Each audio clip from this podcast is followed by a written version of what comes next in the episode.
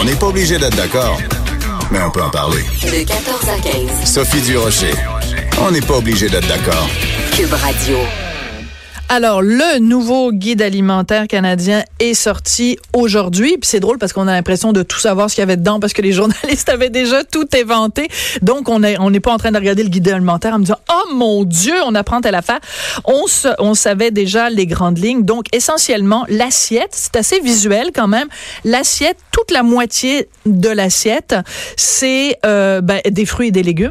Et à droite, en haut, donc le quart de l'assiette, c'est des protéines. Et l'autre quart, c'est des céréales, des grains entiers. Alors, euh, le lait, les produits laitiers sont une protéine parmi d'autres, mais surtout, ce qui est intéressant, c'est que le guide alimentaire nous dit, un, manger en famille, deux, aimer ça manger, retrouver le plaisir de manger, puis trois, préparer des aliments vous-même. Dites au revoir le plus possible aux aliments Alors, est-ce que ce sont des bonnes recommandations? On en parle avec Danny Saint-Pierre, qui est chef, que vous connaissez bien, qui est directeur culinaire du Montréal Central. Bonjour, Danny. Bonjour. Quand tu vois que le gouvernement, le bon gouvernement, Oui. nous dit passez des repas en famille, euh, ayez du plaisir à manger, préparez vos repas vous-même. quelle bonne Ça doit te faire plaisir. C'est nouveau. C'est nouveau. Ben, je, je pense que c'est. euh, on a toujours besoin d'un petit coup de pouce de validation. Là. Ouais. Euh, ce que j'ai vu, moi, en tout cas, à date, parce que ce guide-là fait parler depuis au moins deux semaines. là, Absolument. avec la saga des, euh, de la fin des groupes euh, dits euh, viande et substituts, produits laitiers, pain et céréales, toutes les affaires que tu vois depuis que tu es tout petit. Là. Euh, je trouve ça intéressant. Tu sais, le fait que ce soit visuel, que ce soit une assiette et qu'on voit que la moitié sont des végétaux, euh, le quart est un grain, le quart est une protéine, ça se fait, ça se comprend bien.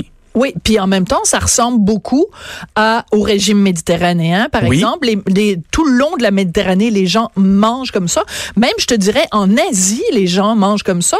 En Amérique du Sud, les gens mangent comme ça. Tu vas au Mexique, c'est euh, frijoles, arroz, donc du riz avec des fèves. Tout à fait. un tout petit peu de viande, contrairement à ce que les gens pensent, un tout petit peu de viande ou de poisson. La viande ou le poisson devient souvent l'assaisonnement. C'est pour ça qu'il y a des salaisons. Moi, je trouve ça le fun. Je trouve ça bien parce qu'on est tout le temps à, à s'habituer d'avoir un maudit gros steak avec de la sauce, puis une énorme patate, puis quelque chose d'autre à côté comme déco. Euh, je trouve ça chouette qu'on mange plus de végétaux euh, parce que des légumes, c'est bon, puis des Oui. légumes, ça pousse autour de nous, puis il y a des saisons pour ça, puis ça fait juste du bon sens. Moi, en vieillissant, je me rends compte qu'il y a des choses que je digère moins bien, que Ah j'ai oui. envie de moins croiser. Grosse viande rouge. Euh, grosse viande rouge, produits laitiers, euh, j'en mange encore. Là. Moi, il Mhm. n'y a aucun aliment qui est, qui est proscrit de mon alimentation. Mais j'essaie d'être raisonné, d'être euh, raisonnable, d'être intuitif. Oui. Alors, c'est ça, tu me parlais avant qu'on entre en onde de la cuisine intuitive. Donc, est-ce que c'est encore une autre affaire de nutritionniste ou c'est juste de se suivre, de se fier au gros, au gros bon sens, finalement? C'est du gros bon sens. Puis tu sais, c'est- c'est pas vraiment un scheme de nutritionniste Ou euh, une nouvelle tendance qui va coûter quelque chose. C'est juste que tu arrêtes de manger quand t'as plus faim. Moi, là, je cuisine comme ça me tente. Je mets du beurre en masse si j'ai envie de mettre du beurre. puis je vais mettre de l'huile d'olive une autre fois parce que c'est meilleur. J'en ai plein mon casque de compter mes glucides, puis d'être là, puis tout le temps en train d'a- d'avoir l'impression de faire un mauvais coup. Tu sais, je suis pas en train de fumer du crack, là, je mange un spaghetti cacio et pépé. tu sais, comprends-tu? À un moment donné, là, sacrez-nous patience.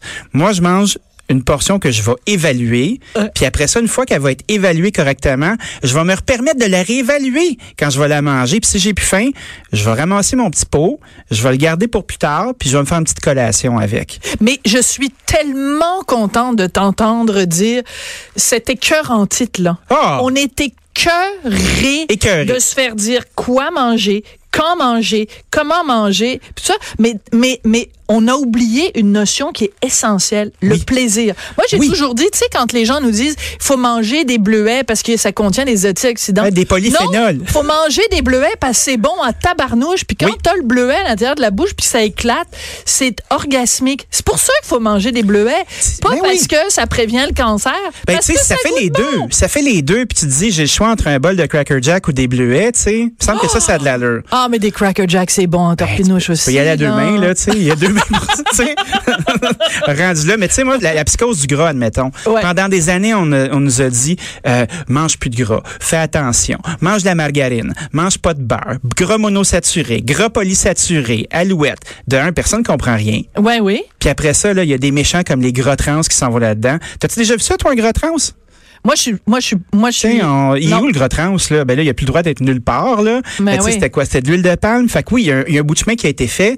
Là, théoriquement, les aliments qui sont sur les tablettes, euh, surtout quand tu vas pas dans le milieu des rangées, mais autour, devraient être sains, devraient être bons pour toi. Moi, je pense pas qu'on devrait avoir des problèmes avec des groupes d'aliments, mais dans la façon dont on les utilise. Mais quand, par exemple, justement, dans le guide alimentaire canadien, quand ils nous disent euh, essayez de laisser le plus possible de côté les aliments transformés Oui. et préparer vos repas à la maison. Moi, j'adore ça, puis je trouve ça très sain que le gouvernement nous dise ça. D'un Oui. autre côté, je suis sûre qu'il y a plein de gens qui nous écoutent et qui disent oui, mais moi là, je vais chercher les enfants à l'école à 5 heures. J'en ai pour trois quarts d'heure de route. J'arri- J'arrive à la maison, il est 6 heures moins quart. Euh, faut que je change les couches du pied, faut que je le fasse ci, faut que je quotidien, fasse là, ça, la vraie vie, Bon, là. Le quotidien. Fait Ben- que préparer des repas maison équilibrés, j'ai pas le temps. Ben ça, Alors, là, ça part tout de la connaissance. Ouais. Ben, ce que j'y réponds, là, c'est, tu sais, si t'as le temps de faire du scrapbooking, là, puis tu passes la moitié de ta soirée sur Candy Crush au lieu d'avoir une vie sexuelle, là, t'as sûrement le temps de prévoir ta semaine, tes repas pour le monde que t'aimes. Fait qu'à un moment donné, là, va falloir se faire à croire quelque chose d'autre que j'ai pas le temps, j'ai pas de vie. Intègre ça dans ta vie bien manger. Prends deux minutes, là, puis au lieu d'écrire des niaiseries sur Facebook, là, commence à te faire un menu avec qu'est-ce que t'as dans tes tablettes. hey, c'est stiff, là. C'est Ouais. sec, mal sale, là. Il y a rien de sexy là-dedans. Mais en même temps, il y a tout de sexy parce que t'es là, tu regardes les aliments que tu vas manger. Donc, manger, c'est agréable. Ben que oui. tu vas cuisiner. Donc, potentiellement, c'est une activité à faire avec ta famille. Le dimanche après-midi, Tu le prévois. Fait que Ben tu fais oui. tes courses une journée, tu as ton plan de match. Moi, à chaque fois que je parle de préparation aux gens, là, tout le monde me fait Ah ben là, moi, c'est tellement pas spontané, je veux pas vivre comme ça. Puis c'est le même monde que tu vois partir avec des cheveux mouillés de la maison, avec du linge fripé, puis trois enfants du bras qui sont là, puis qui sont pas capables de se rendre. Fait que moi, c'est quoi? Tu me fais rire. Ben, c'est parce que c'est vrai, on Mais est tous oui. comme ça. On se trouve tout le temps une bonne raison de pas être capable de faire du jogging non plus. Puis la raison on pleurniche qu'on est gras. Ben, ça part de quoi? Être gras? Moins manger un peu, Mm. mieux manger un peu, bouger un petit peu plus. mais si on passait moins de temps à regarder des émissions de télé Oui. de bouffe, on passerait plus de temps à faire de la bouffe. Moi, c'est qu'est-ce que je fais pour regarder de la télé puis courir là? Je mets Ouais. mon iPad devant mon treadmill. Ah, puis quelle ça, bonne je idée. Puis là, je me dis, j'arrête pas de courir tant que mon émission est pas finie. Ça va super bien. Tu sais, je pense qu'il faut être créatif. Les ayatollahs du bon goût, les bien-pensants de l'assiette là. Je pense qu'il faut euh, prendre des choses puis en laisser. Ouais. J'ai l'impression que en commençant à arrêter de dire non à tout et oui peut-être, de réintégrer le plaisir dans le fait de manger, d'arrêter quand on a plus faim, il y a des pistes là-dedans. Il y, a, il y a des pistes là-dedans. Et tu dis, euh, bon, les interdits, les ayatollahs du bon goût et tout ça. Bon, revenons quand même un peu sur l'affaire du lait, parce que Oui. ça a fait sauter bien, bien du monde. Euh, je pense pas que nulle part dans le guide alimentaire canadien, ça dit le lait est mauvais pour vous. Ça remet le lait et les produits laitiers comme étant un une option Une protéine. de protéines. La différence, c'est qu'avant, dans le guide alimentaire, ça nous disait il faut consommer des produits laitiers. Maintenant, ils nous disent vous pouvez si vous voulez. C'est un changement de paradigme qui est énorme quand C'est même. c'est un changement qui est économique aussi parce qu'il faut savoir qu'au qu'au Québec, on est un des plus gros, sinon le plus gros producteur laitier du Canada. Fait que ça, c'est beaucoup de gens qui sont ensemble, puis une partie de notre économie repose sur ça. Quand le guide alimentaire prend position, euh, faut savoir aussi que ça découle sur un paquet d'influences institutionnelles, Ouais, les dont euh, les CPE, résidences, oui. sur le fait que le guide alimentaire va dire combien de nombre de, de portions, euh, pardon, combien de portions euh, versus la clientèle vont être utilisées. C'est sûr que quand le- les produits laitiers sont un groupe alimentaire, que le pain et les céréales sont un groupe alimentaire à part entière, ben il va y avoir beaucoup beaucoup de ces de ce segment-là qui va être utilisé de par la force des choses. C'est sûr que si tu enlèves de l'importance, ben, ça perd de l'influence. Fait que probablement que ça pourrait être une des raisons pour laquelle les gens crient aussi fort en ce moment quand ils sont dans ce secteur-là. Mais tu sais, j'avais une discussion la semaine dernière avec Lise Ravary, euh, Lise Ravary là-dessus, et elle me disait, ben on peut pas, euh, tu sais, les producteurs laitiers déjà, ils ont été très touchés avec Oui. le, justement le, le libre échange avec les États-Unis, donc on va pas en plus leur rajouter ça. Moi, ma réponse était de dire, ben la santé des gens peut pas être euh, euh, placée en moindre importance que le, euh, des impératifs économiques.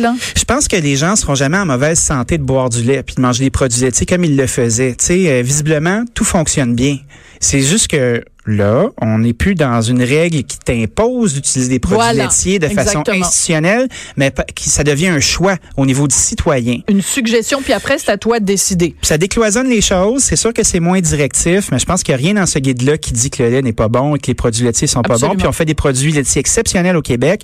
Puis soyez aussi vigilants dans l'achat de vos produits laitiers qu'on consomme des fromages qui sont québécois, du lait avec la petite vache bleue qui vient du Canada. Puis déjà, ça, c'est un bon bout de fait. Puis tu sais, moins, mais mieux. Ben exactement, le moins mais mieux, moi j'adore ça parce que tu as tout à fait raison de dire euh, on n'est pas obligé de manger du, du, fro- du, du lait ou du fromage, mais si on en mange, au moins que ce soit bon. Ben Chaque oui. année, les, les, les fromages euh, québécois gagnent des prix.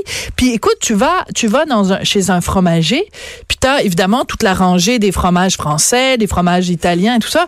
Là, tu arrives à la section québécois, il y en a 99% on les connaît pas et Non. on devrait mieux les connaître. Vous savez, un dollar, euh, un dollar dépensé dans l'économie puis l'agriculture du Québec, c'est un dollar qui reste chez nous, qui Ouais. fait vivre ton voisin, qui fait que cette personne-là va peut-être aller dans ton commerce, euh, va aller à l'école avec tes enfants, euh, va mettre du gaz dans son char. Ça fait des, économies- des économies euh, locales qui sont plus fortes. Je pense qu'on a la solidarité très flexible, nous, au Québec. Quand on nous enlève quelque chose collectivement, tout le monde sort dans la rue avec des cacanes puis commence à, à virer des chars à l'envers. Mais tu sais, le plus gros pouvoir d'achat qu'on a dans la vie, là, c'est celui quand on fait notre épicerie. Absolument. C'est une récurrence hebdomadaire où on prend notre dollar puis qu'on l'investit où on veut. Puis un dollar, ça parle. Absolument. Un dollar doit rester au Québec. Mais retenir toujours le plaisir. Faut que manger, ça reste un plaisir. Un Sinon- plaisir québécois. Un, Un plaisir, plaisir très québécois. de souche. Écoute, c'est, écoute, j'adore ça. J'aimerais ça que tu reviennes quasiment chaque semaine J'accepte. avec plaisir. hey, merci beaucoup, Dany. Saint-Pierre. Ça a été un plaisir, Dany Saint-Pierre, donc qui est directeur culinaire du Montréal Central, avec ses commentaires sur le nouveau guide alimentaire canadien 2019. Après la pause, je me pogne, ou peut-être pas, avec Mathieu Bocoté. De 14 à 15. On n'est pas obligé d'être d'accord.